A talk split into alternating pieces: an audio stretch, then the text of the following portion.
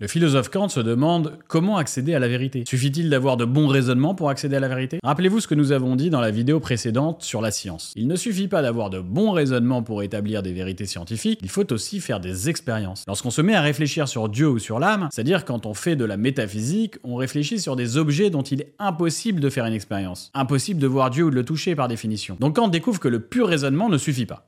Il faut aussi faire des expériences, et c'est la raison pour laquelle la physique ou la chimie parviennent à établir des vérités, parce qu'il y a à la fois le raisonnement et l'expérience avec nos cinq sens. Mais alors cela signifie-t-il que la science est la seule discipline capable de parvenir à établir des vérités universelles qui soient valables pour tous, quel que soit notre sexe, notre couleur de peau ou notre religion? Mais la science ne s'est-elle pas déjà trompée elle aussi? La science prétend accéder à une vérité sur le monde, mais pourtant il lui arrive de se tromper. Comment distinguer dès lors les sciences des pseudosciences? Une pseudoscience est une discipline qui prétend être scientifique alors qu'elle ne l'est pas, comme l'astrologie par exemple. Le philosophe Karl Popper nous explique que le discours scientifique se remarque par son courage, car il s'expose à une réfutation. Quand la science nous dit qu'il y une éclipse demain, c'est réfutable. Si jamais il n'y a pas d'éclipse, bah je peux affirmer qu'elle s'est trompée. Il faudra alors revoir les calculs. En revanche, quand votre astrologue vous dit que la semaine prochaine vous aurez une belle opportunité, il ne s'expose à aucun risque, aucune réfutation possible, car il pourra toujours dire que cette opportunité a eu lieu, mais vous n'avez pas su la saisir. Pareil pour la religion. Il est écrit dans la Bible qu'un déluge a eu lieu il y a plus de 4000 ans, pourtant d'un point de vue scientifique, nous en avons aucune trace. Un croyant au texte biblique n'acceptera jamais d'être réfuté. Il trouvera toujours des réponses en vous disant par exemple que Dieu peut faire un miracle de sorte que ça ne laisse aucune trace. Seule la science accepte d'être réfutée. La science progresse vers la vérité précisément parce qu'elle s'expose à la réfutation. Mais il existe aussi une vision pragmatique de la vérité développée par William James. Pour le pragmatique, ce qui fait la valeur d'une idée, c'est pas de savoir si c'est vrai ou non, mais de connaître les implications pratiques de cette idée. Ce qui va faire la valeur d'une idée, c'est ce qu'elle peut vous apporter dans votre vie, et on se fiche pas mal de savoir si c'est vrai ou pas. Ce qui compte dans une idée, c'est ce qu'elle va provoquer comme conséquence dans votre vie. Pour James,